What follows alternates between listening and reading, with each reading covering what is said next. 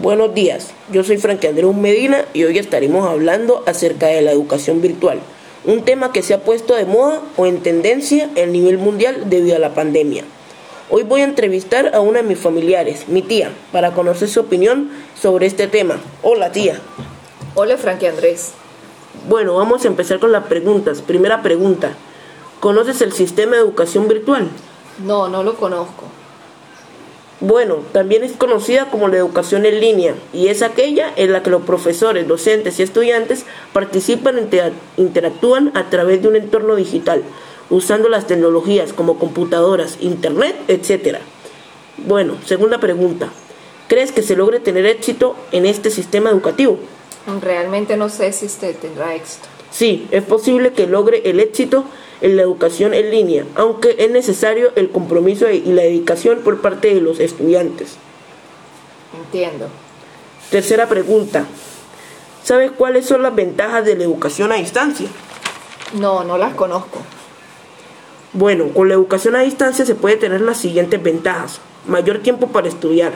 La persona puede desarrollar desde la comodidad de su hogar o donde desee Puede existir la interacción constante con los docentes si, si lo desea así el docente. Puede contar con la gran herramienta educativa que es el Internet. Bueno, cuarta pregunta. ¿Conoce las desventajas de la educación a distancia?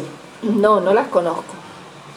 Bueno, podemos considerar que tiene bastantes desventajas, por, por ejemplo, falta de interacción física, no hay diferenciación entre los espacios de hogar y el espacio educativo, mayor exposición de los dispositivos electrónicos por parte de los docentes, mayor, menor oportunidades de evidenciar fallos, trastornos afectivos, carencias, dificultades, falta de socialización y en consecuencia aislamiento individual.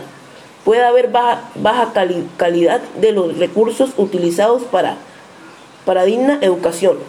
Quinta pregunta. ¿Te gusta más el sistema de educación en línea o prefieres la educación presencial? Las dos tienen ventaja y desventaja por lo que me contentas.